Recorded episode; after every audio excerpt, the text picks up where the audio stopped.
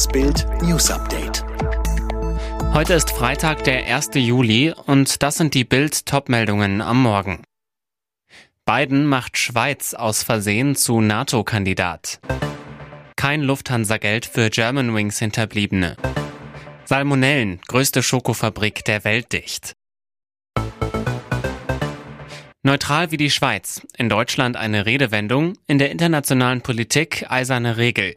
Ausgerechnet der mächtigste Mann der Welt brachte jetzt kurzzeitig dieses nahezu unumstößliche Prinzip ins Wanken. Auf einer Pressekonferenz beim NATO-Gipfel in Madrid machte US-Präsident Joe Biden den deutschen Nachbarn plötzlich zum Beitrittskandidaten für das Militärbündnis. Biden schilderte gerade, wie es zu der historischen Entscheidung gekommen war, Finnland und Schweden in die NATO aufzunehmen. Dabei passierte das Malheur. In einer Situation habe der finnische Präsident Sauli Niinistö vorgeschlagen, die Regierungschefin der Schweiz wegen ihrer Beitrittsbestrebungen anzurufen, sagte Biden. Hoppla, der US-Präsident bemerkte seinen Versprecher sofort. Die Schweiz, mein Gott, ich habe offensichtlich wirklich sehr große Lust, die NATO zu erweitern, scherzte er. Dann fügte er hinzu, er habe natürlich Schweden sagen wollen. Es war eine der größten Katastrophen der deutschen Luftfahrtgeschichte. Am 24. März 2015 ließ der depressive Amok-Co-Pilot Andreas Lubitz absichtlich einen Germanwings Airbus in den französischen Alpen abstürzen. Alle 150 Insassen verloren dabei ihr Leben. Jetzt haben die Hinterbliebenen der Ermordeten im juristischen Streit um Schmerzensgeld eine weitere Niederlage erlitten. Sie hatten argumentiert, die Katastrophe hätte verhindert werden können, wenn bei den Untersuchungen von Lubitz genauer hingesehen worden wäre. Doch das Landgericht Frankfurt wies am Donnerstag mehrere Klagen gegen die Lufthansa ab. Grund, die Germanwings Konzernmutter sei nicht für die flugmedizinischen Untersuchungen der Crew verantwortlich, so die Richter. Stattdessen hätten die Hinterbliebenen möglicherweise die Bundesrepublik Deutschland verklagen müssen. Er hat sich zwei Tage Zeit gelassen. Dafür ist die Attacke auf Cassidy Hutchinson umso härter. Die Frau sei eine Verrückte und lebe in einer Fantasiewelt, sagte Ex-US-Präsident Donald Trump bei dem rechtspopulistischen TV-Sender Newsmax. Sie hat ernsthafte Probleme, ich will es mal so ausdrücken, psychische Probleme.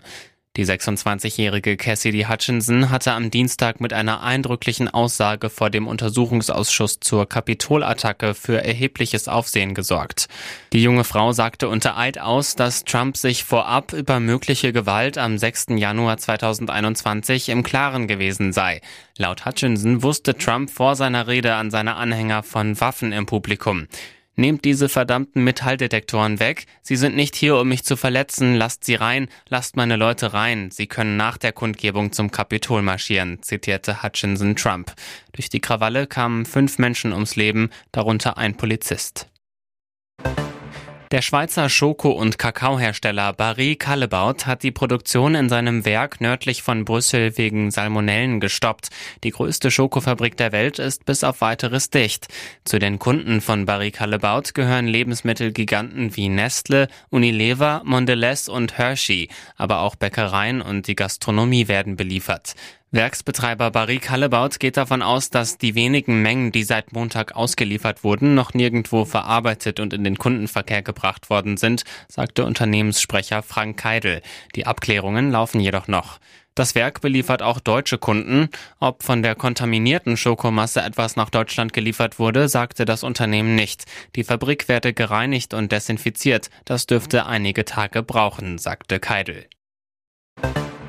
Ob Manchester Citys neuer Superstar Erling Haaland weiß, dass er in Dortmund noch ein Vermögen geparkt hat?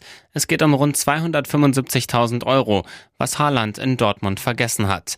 Vor seinem Wohnsitz im Dortmunder Süden hat der Norweger immer noch zwei Luxusschlitten, die seit Wochen nicht mehr bewegt wurden, stehen. Einen mattschwarzen Mercedes G-Klasse V8, der rund 148.000 Euro kostet, und einen roten Audi RS6, der satte 600 PS unter der Haube versteckt hat und ab 127.000 Euro zu haben ist. Luxus pur, aber für Haaland eher Peanuts. Mit einem Jahressalär von rund 28 Millionen Euro ist er künftig der Spitzenverdiener der Premier League im Star-Ensemble von Trainer Pep Guardiola. Da kann man sein Vermögen auch schon mal parken. Megastar Taylor Swift hat sich heimlich mit Freund Joe Alwyn verlobt. Seit fünf Jahren ist der britische Schauspieler der Mann an ihrer Seite. Öffentliche Auftritte der beiden sind rar wie Klopapier im Lockdown. Nicht mal von der Verlobung sollte jemand etwas mitbekommen. Ihre engsten Freunde und Familie waren zu Verschwiegenheit verpflichtet. Jetzt hat es doch jemand der britischen Zeitung The Sun gezwitschert. Das Paar soll sogar seit Monaten verlobt sein. Taylor hat einen wunderschönen Ring, erzählt die Quelle gegenüber der Sun. Aber Taylor Swift trage den Ring nur hinter verschlossenen Türen, damit alles top secret bleibt.